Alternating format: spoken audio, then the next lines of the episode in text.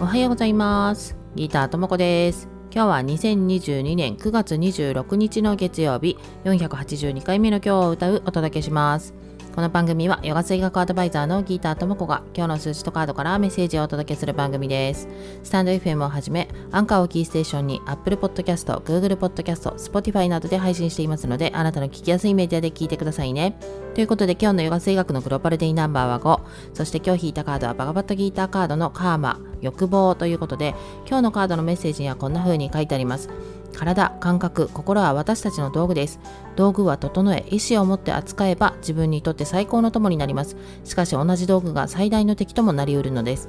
体、感覚、心をいつも自分の最高の相棒にしておくために、毎日ヨガを練習することで意志に収める力を養うことが必要です。早速今日から強い意志を鍛えるために自己規律のヨガを始めましょう。まずは道具に意を沿わせる練習として誓いを守ることを実践してみます。ということで今日のヨガ生学のグローバルデイナンバー5っていうのは、まあアクションとか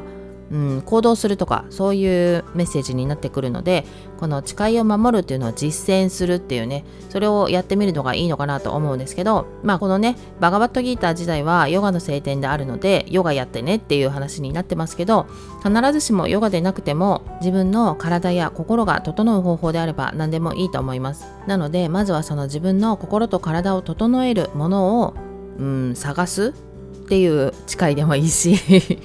もしそれがあるのであればまあそれを使って何をしていくのかっていうのをねちょっと考えてみてもらえるといいんじゃないかなと思います。ではでは今日も良い一日をお過ごしください。Have a nice day! バイバイ。